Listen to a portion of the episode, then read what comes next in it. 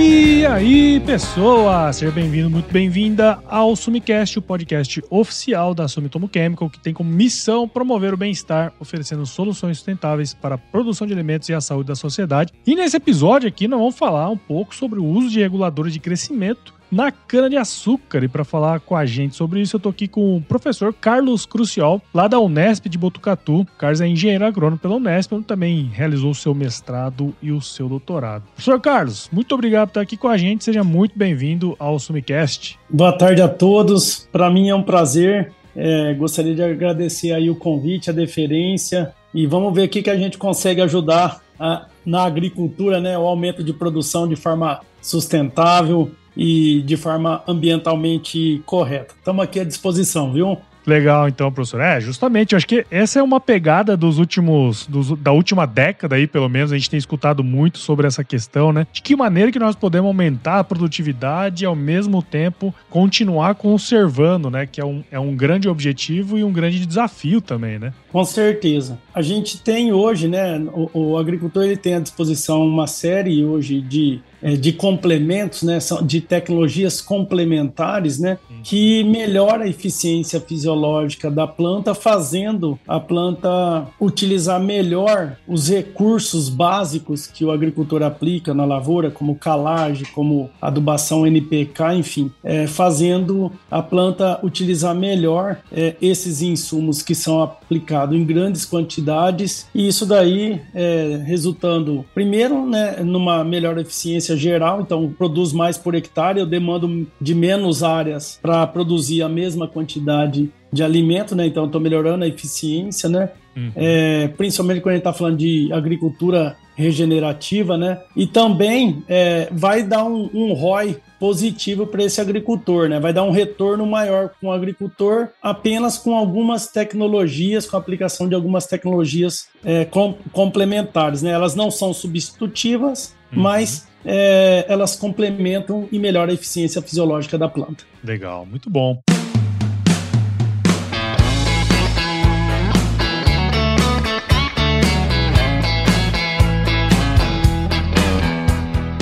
Como comentei ali atrás, né, professor, a ideia é a gente falar sobre o uso é, desses reguladores de crescimento em cana-de-açúcar, mas sempre quando a gente traz um convidado aqui, é sempre bacana entender um pouquinho mais a história por trás, né? Então, antes da gente começar de fato o episódio, teria como contar um pouquinho da sua história aí pra gente, professor? Eu sou formado na Unesp de Ilha Solteira, né? Depois eu vim para cá, para Botucatu, fiz o mestrado, o doutorado. Uh, fiquei um período no Paraná, prestei um concurso lá e fui ser professor numa universidade estadual no Paraná. Fiquei um período curto, abriu vaga aqui na Unesp Botucatu, eu prestei e, e passei. Então, praticamente eu fiquei 10 meses fora de Botucatu. É, nesse intervalo eu fiquei no Paraná. E aqui eu fiz, depois de três anos que eu tinha defendido o doutorado, eu fiz minha livre docência, é, já consegui já logo no início ser bolsista de produtividade e pesquisa do CNPq. Fiz meu concurso de titular, de professor titular, né, que é o, o ápice da carreira, né, vamos dizer assim, é, no aspecto de, de crescimento é, vertical na carreira, né, em 2010, e aí em 2011 eu fui fazer meu pós-doutorado na Universidade da Flórida. E eu sempre, eu, eu, trabalhei sempre com, com produção vegetal, mas no mestrado e doutorado foi muito focado em água, é, voltado mais para fisiologia, né? Fisiologia aplicada. E depois, quando eu assumi a vaga aqui, eu, te, eu tive que voltar um pouco para a área de solos, principalmente para fertilidade e, e fertilizantes, enfim. E aí venho trabalhando, linkando, né? a, uma parte da ciência do solo ou da, né, da adubação, da nutrição, da fertilidade, é, linkando com a fisiologia da planta, né? Porque às vezes a gente olha tudo de uma forma segmentada, mas na verdade tudo está conectado, né? Uhum. E aí eu vinha, eu venho trabalhando e dentro desse tema aqui, desse podcast, eu comecei a trabalhar, quando eu comecei a é, trabalhar com cana, minha formação foi toda em cereais, né? Uhum. E meu pós-doutorado, sim, em cana, na Universidade da Flórida. E aqui eu tive que trabalhar com é, com cana-de-açúcar, que não era a minha formação. Então, quando eu comecei a trabalhar com cana-de-açúcar, é, eu comecei a trabalhar com regulador é, vegetal, né? Um regulador de crescimento é, focado em maturação de cana, né? dando um sinal para a planta, sinalizando a planta para ela acumular mais sacarose e isso é, reflete diretamente na qualidade da matéria-prima. Então, eu entrei é, nesse tema, apesar da formação, trabalhei com espaçamento, arranjo espacial de planta, enfim, esse ano a parte fisiológica, é, utilização de água, melhor eficiência na utilização de água ou manejo de água na planta. É, no segundo momento, eu comecei a trabalhar com reguladores é, vegetais é, focado na maturação da cana, que são os maturadores, né? Uhum. E aí, no segundo momento, nós começamos a trabalhar envolvendo nutrição com regulador vegetal, de forma é, aumentar a produtividade da planta e também é, melhorando a qualidade, porque normalmente os reguladores que a gente utiliza, utiliza na cana, dependendo da época do ano, eles modulam um pouco esse crescimento, mas nós mostramos que quando associa a nutrição com os reguladores convencionais que são utilizados para maturação, você consegue ter ganhos tanto de produção de toneladas de como por hectare quanto na qualidade. Bacana, é. Então essa foi essa foi minha, minha trajetória mais ou menos bem resumida. Para a gente falar aqui, né, assim, na verdade é interessante como a vida do pesquisador também muda bastante, né? A gente muitas vezes está seguindo num caminho, né? Sei lá, o senhor comentou aí que é, trabalhava muito com cereais, né? Mas vão surgindo oportunidades, até porque em São Paulo aí tem muita cana também, né, professor? Então, sim, é, sim. dentro desse, desse aspecto é bem interessante essa, essa, essa mudança, né, que vai acontecendo na carreira também, né? Sim, com certeza. Legal. E sempre, né, a gente nasce aprendendo e, e vai morrer aprendendo, né? Então, é. também é possi as possibilidades desse aprendizado ou de novos conhecimentos, enfim. Então, isso Sim. também é muito bom. Bacana.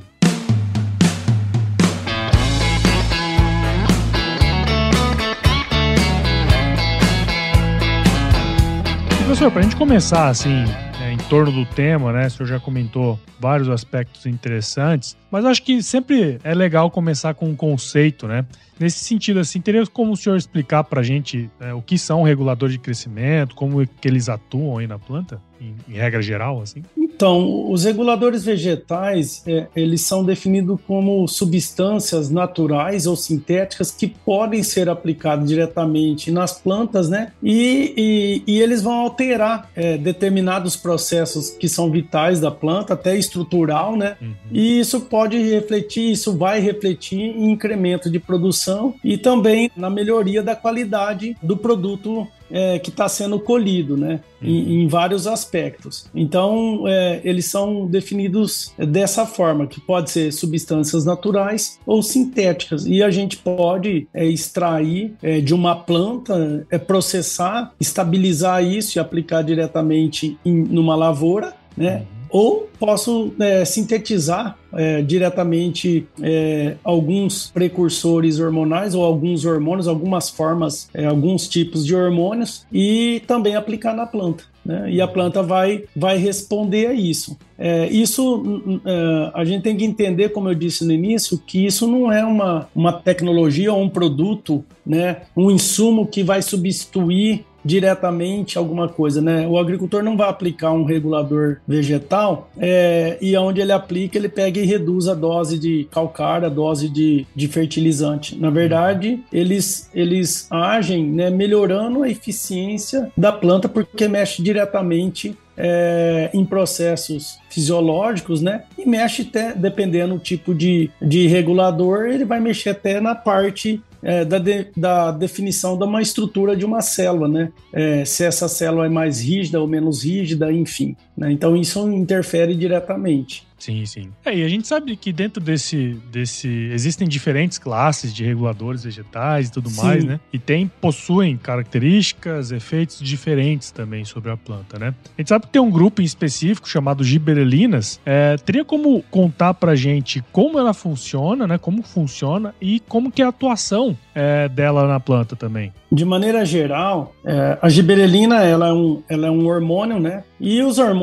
eles são mensageiros químicos, né, na planta. Então, é, eles podem ser produzidos numa célula e vai modular alguns processos celulares em outras células. Então, normalmente, quando a gente aplica, é, por exemplo, a giberelina, a hora que ela entra na célula, ela vai interagir com o receptor e a hora que ela, vamos dizer assim, aquele, aquela molécula acopla nesse receptor, vai ocorrer uma sinalização, né? E vai é, dar um sinal para a programação. Imagine que lá dentro da célula tem uma, uma indústria que ela está com um software, que ela tem um programa para fazer determinada ação, e eu posso aumentar né, a, a, o hormônio vai dar um recado para melhorar a eficiência, expressar algum gene isso vai, vai interagir, pode em determinadas situações interagir com o DNA, vai ocorrer um recado para a célula, para aquela microindústria que é a célula, e ali, a partir dali, a planta pode produzir mais proteína, pode produzir mais enzima, e isso vai refletir é, em um ganho. Né? No caso, nós temos o que, que nós temos é, de, de hormônio de maneira geral, mas a, a, cada com o tempo o ser humano vai descobrindo outros, mas nós temos é, os principais são as auxinas as giberelinas, as citocininas, é, o etileno, o ácido abscísico, é, os bracinisteroides, né? Tem alguns inseticidas que eles é, aumenta a síntese de, de bracinisteroides, o ácido jasmônico, os, os jasmonatos, né? o ácido salicílico e as estrigolactonas, né? Então esses são os principais hormônios aí que a gente sempre está falando. Basicamente de crescimento, a gente associa muito a auxina, giberelina e citocinina. Uhum. E a giberelina, ela tem uma ação, ela tem várias, é, ela tem várias ações na planta, mas a giberelina, ela estimula, vamos dizer assim, ela seria um especialista em estimular o alongamento celular e a divisão celular. Não que outros não, não fazem é, não tem essa mesma ação, né? Mas a giberelina, ela é especialista, vamos dizer assim, se, dos hormônios, ela é especialista no processo de alongamento e divisão celular. Mas também a gente usa as giberelinas, é, só para ter uma ideia, a gente pode usar as giberelinas também para patenocarpia, que seria o quê? Frutos sem sementes. Uhum. Eu uso a giberelina também para aumentar é, o pegamento de flor, a produção de flor, onde eu aplico giberelina, por exemplo, numa soja, eu posso aumentar o número de pegamento de vagem no racimo, que é a flor da, da, da, da soja. É, eu posso também usar giberelina para quebrar a dormência de semente. É, posso usar giberelina também para é, dar uniformidade na germinação de semente, na brotação, enfim. A giberelina tem uma, uma uma gama grande de ações é, benéficas de interesse é, na produção vegetal é muito grande. Uhum. Uh, e ela também é, ela é, tem alguns relatos que ela, ela é um protetor é, da, da, degradação da clorofila. Né? Se a gente for lembrar que a clorofila é a célula fotovoltaica da planta, né? É dali que vai ocorrer dentro de, de uma forma bem simples a quebra da molécula d'água para gerar uma corrente elétrica dentro da planta e a planta precisa dessa corrente elétrica. Ela é um protetor, vamos dizer assim, entre aspas, da dessa célula fotovoltaica, né? Então a giberelina tem uma aplicação, uma utilização na agricultura muito ampla, né? E, eu vejo que isso vem crescendo na nossa agricultura e tem muito potencial, né? Sabendo trabalhar, tem muito potencial de melhorar a eficiência do sistema de produção do agricultor. Bacana, bacana. E aí, quando a gente traz assim mais uh, especificamente, né, para o caso da cana-de-açúcar, né, professor? Do ponto de vista técnico, assim, quais são as condições necessárias para fazer uma aplicação, né, desse da, da, de uma giberelina? E qual que é o momento ideal de fazer essa aplicação também em cana-de-açúcar, no caso? Em cana-de-açúcar, bom, primeiro tem que ficar é, claro para o nosso ouvinte que a planta produz giberelina. Nós não estamos falando que a planta não produz. Todas as plantas produzem. O que acontece é que a todo momento nós, um animal, nós, nós estamos sofrendo constantemente um certo nível de estresse, por mais que seja imperceptível sempre. Então, o, o nosso corpo está sempre em alerta. E isso mexe no metabolismo do nosso corpo. Na planta, não é diferente. Ela sofre vento gelado, vento muito quente,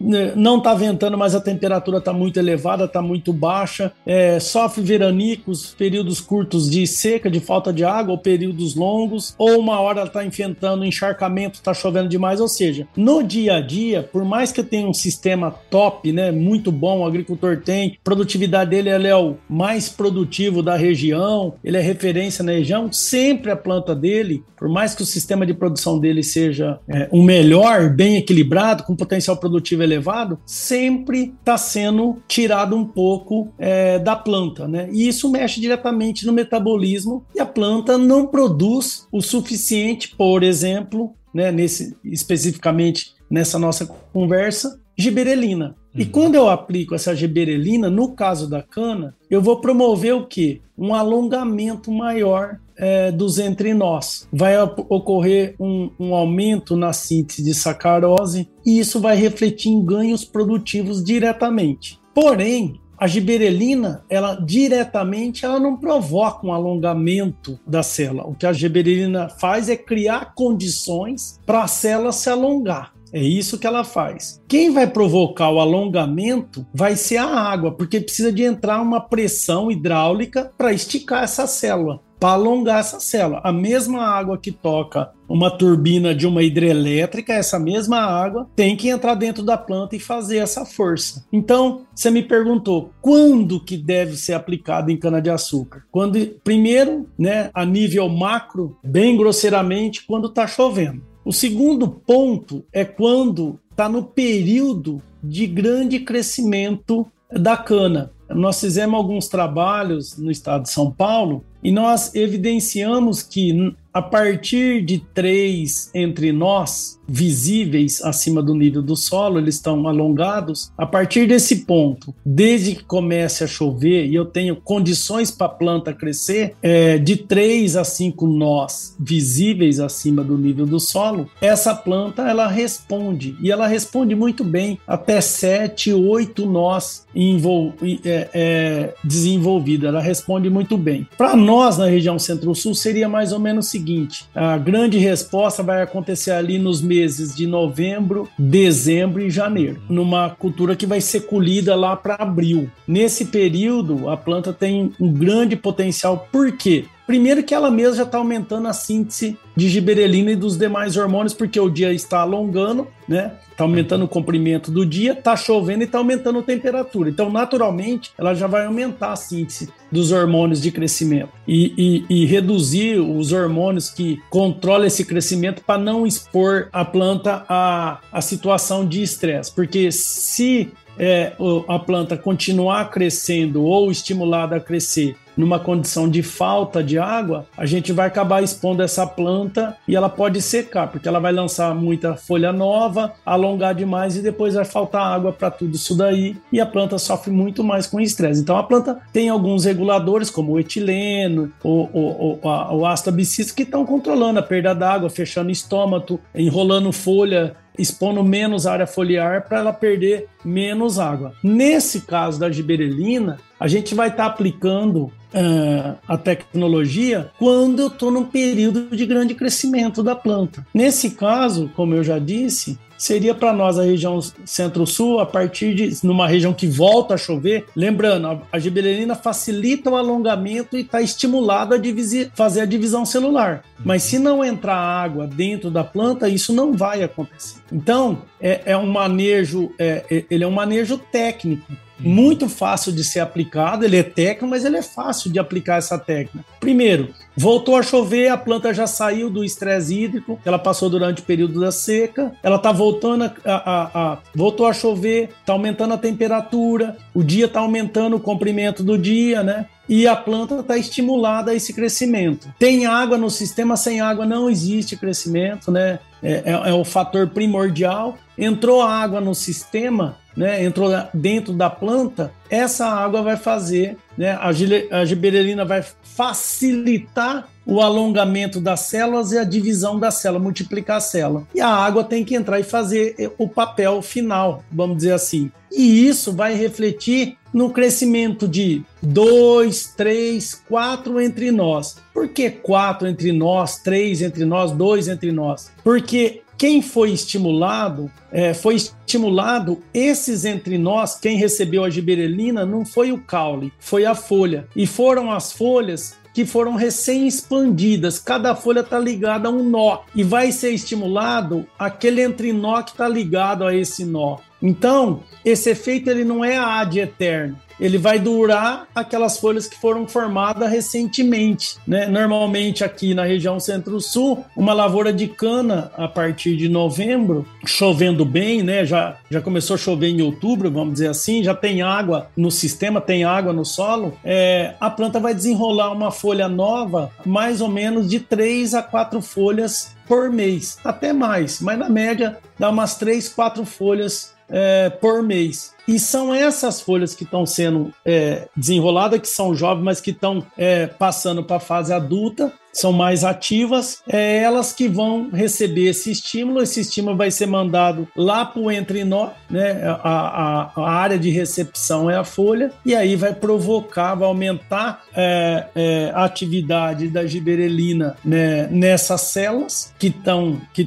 ligadas a esse entrinó e vai ocorrer esse alongamento. No mês seguinte, esse efeito ele já passou, ele não fica ad eterno. Eu posso, se eu estou numa condição ainda de, é, de crescimento, é, a planta ela pode responder a uma segunda aplicação. Uhum. Eu acho que hoje a gente não tem essa, é, eu não sei se isso tem já registro para uma segunda aplicação, mas é, os trabalhos que nós fizemos, a planta respondeu uma segunda aplicação. E isso tem dado ganhos, só para você ter uma ideia, é, os ganhos têm sido aí entre, é, num, num canavial de 80 toneladas, tem dado aí de 4 a 7 toneladas de cana é, de comos a mais. Esse é um resultado de experimento a campo na região de São José do Rio Preto, mas é, reflete bem o que o agricultor tem observado. Pode ser um pouco mais, um pouco menos, mas está dentro do que a gente tem é, recebido de relatos por parte do agricultor.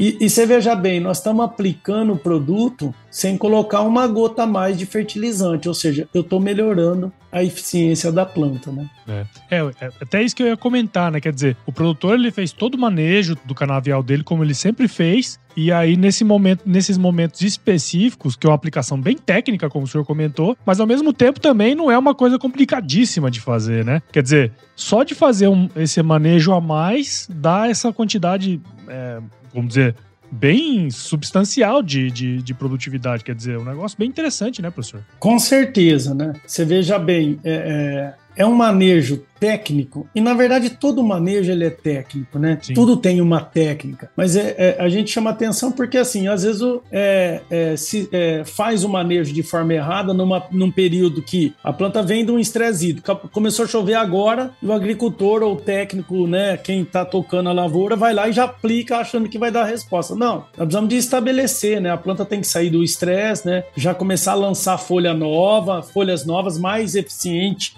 fisiologicamente a partir que essa folha de nova ela passa a ser uma folha, uma folha adulta, né? É, nesse quando é feito esse manejo respeitando é, esses preceitos aí de já já voltou a chover, já tem água no sistema, a planta já saiu de excesso, está começando a desenrolar a folha nova de dentro do cartucho, ou seja, essa planta está demonstrando que ela está reativando o crescimento, levando em consideração aí pelo menos três nós visíveis acima do, é, do nível do solo, enfim, até sete nós, oito nós, a planta, né, aquilo que já está formado, isso é importante deixar claro para o nosso ouvinte, aqueles entre nós que já estão formados, a gente não muda mais eles, nós vamos mudar aqueles que estão sendo formados, uhum. né? É eles que estão com tecido ainda pouco lignificado que permite o deslizamento da, das microfibrilas, da, da, da, estrutura da parede celular, que permite a multiplicação da célula, divisão celular e o alongamento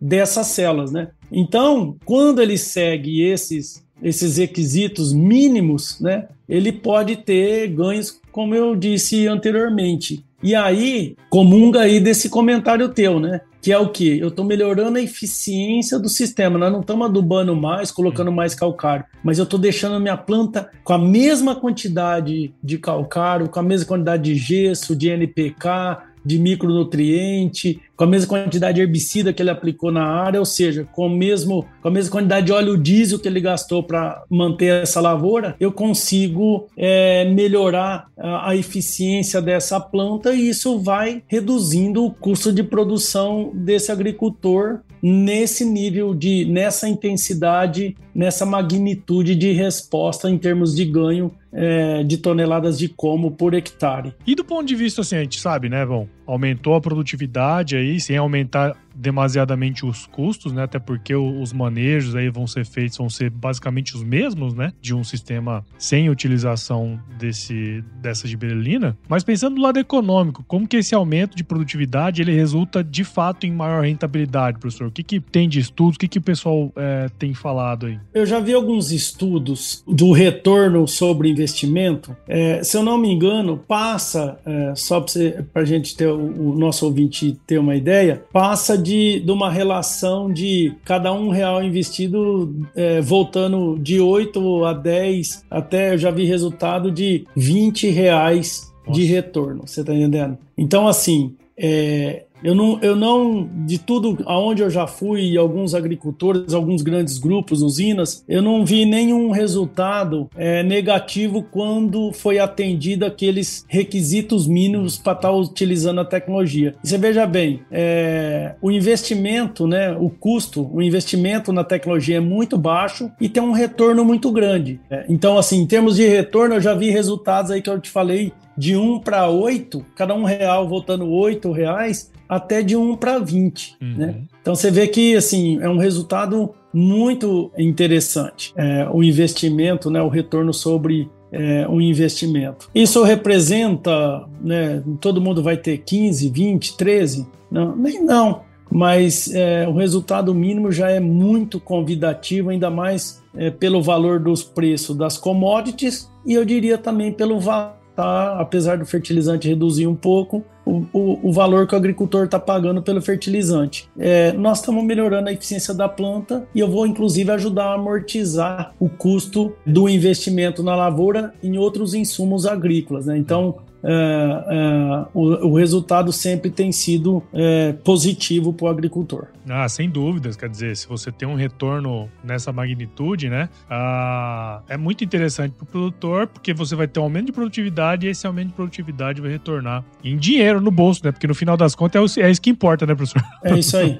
É isso aí. É, é isso aí. Muito o resto é para tirar foto e sair na capa do jornal, né? É, pode ser muito bonito e tal, mas tem que dar dinheiro, né? É então, é se não der dinheiro, só serve para bater foto e sair na capa do jornal. É, então, não, não é isso que nós estamos falando. Nós estamos falando de realmente o agricultor ganhar com, com a tecnologia, com o investimento que ele faz nessa tecnologia. Muito legal, então, professor. Bom, obrigado por o senhor ter tirado um tempo aí para conversar com a gente, né? Muito interessante. Acho que a gente conseguiu é, trazer, né, não só a importância, o, o, resultado desse, desse processo, da utilização desse, desse produto, né? Mas principalmente os aspectos técnicos do melhor momento, onde usar e tudo mais, né? Eu acho que isso aí é super importante para quem está do outro lado ouvindo a gente aqui, né? É, de fato, usar esse conhecimento aí de, e, de quebra aplicar aí nas, na, na sua propriedade. Então, queria muito agradecer. Espero que quem tenha do outro lado aí tenha entendido um pouco mais sobre o uso né, de regulador de crescimento, especialmente na cana-de-açúcar. Então, muito obrigado e parabéns aí pelo seu trabalho, viu, professor? É, eu que agradeço. E só um, um recado, né? Eu, eu acabei me esquecendo de falar.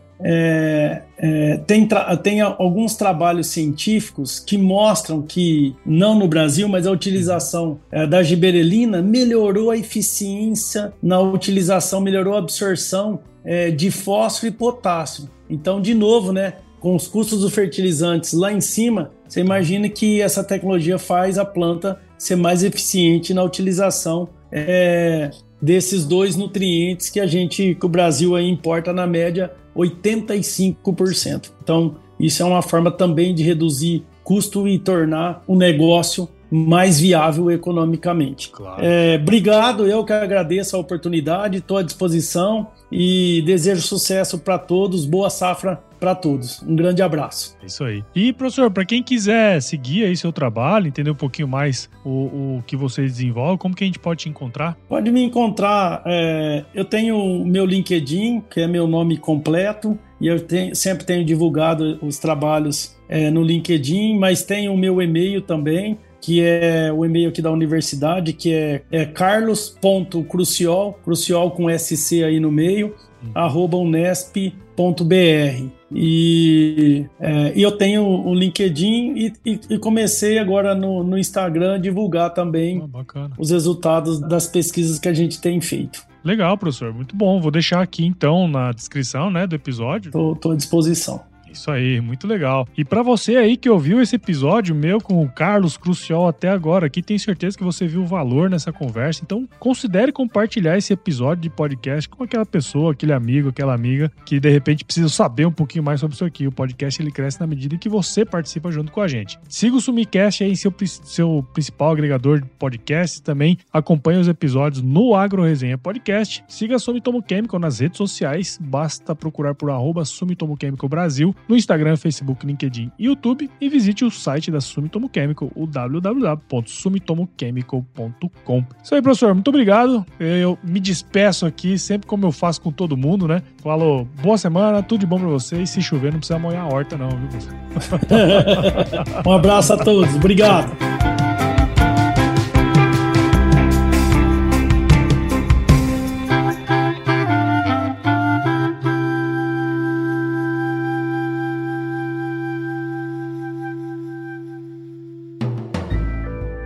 Mais um produto com a edição Senhor A.